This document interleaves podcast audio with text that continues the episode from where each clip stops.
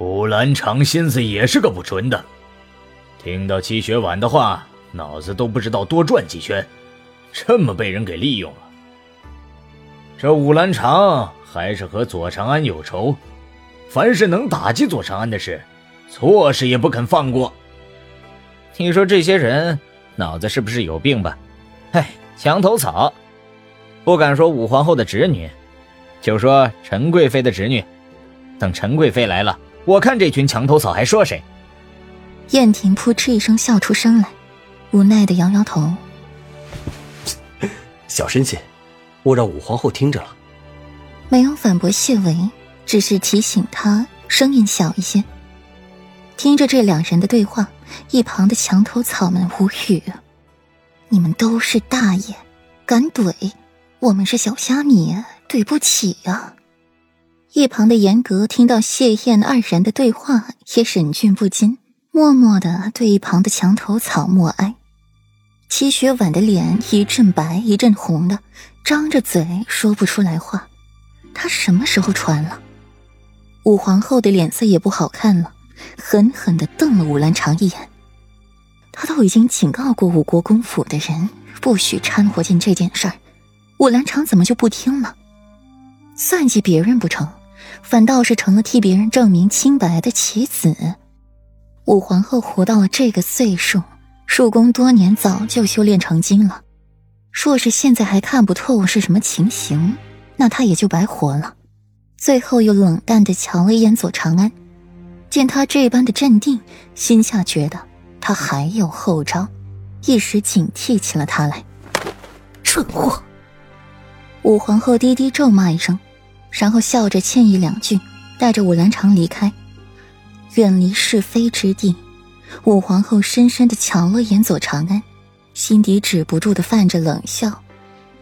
这左长安伶牙俐齿的，倒有华生郡主当年的风范，说话也妙，帮着兰长开脱，让自己不和他迎面对上，却也给兰长招来了一些是非。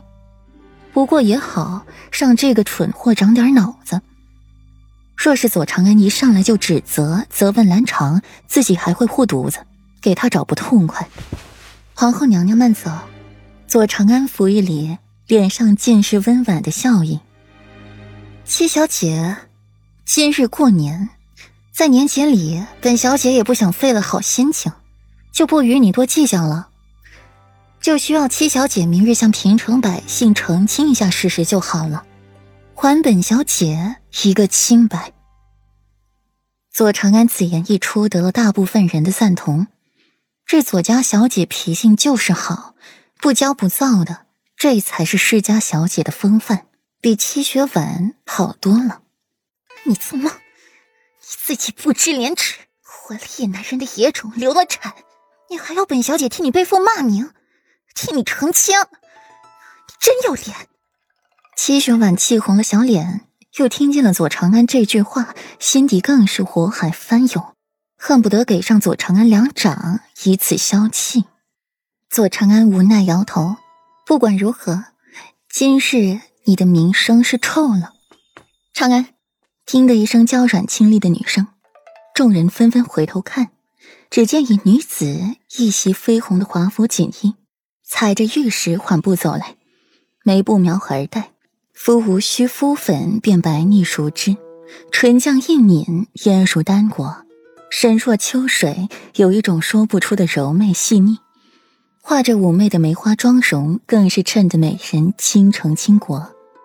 只是眉间被一点梅花遮掩，也难掩眉心的艳烈，举手投足都带着一些妇人的影子。身边裴世子小心翼翼地搀扶着女人，生怕一个不慎便会摔伤了她。众人摇头。裴世子与世子妃感情这般好，裴世子又怎么会背着世子妃和别的女人乱来呢？更何况世子妃还这般貌美，而且嫁为人妇的女子和未出阁的女子相差甚大，这左小姐哪里和世子妃像了？更何况，瞧着两人关系好的模样，更是不可能反目成仇，推左长安下楼梯了。冉冉，左长安眸子亮起，声音亦是惊喜：“怎么来这么晚啊？嘴里有些埋怨。有事耽搁了，忽然把裴玉生一边，不做搭理。余光去看戚雪婉，眼底出现了几分了然。裴玉不自在的摸了摸鼻子，美人在怀，他又不是柳下惠，肉吃不着，他总能捡着点儿肉汤喝吧。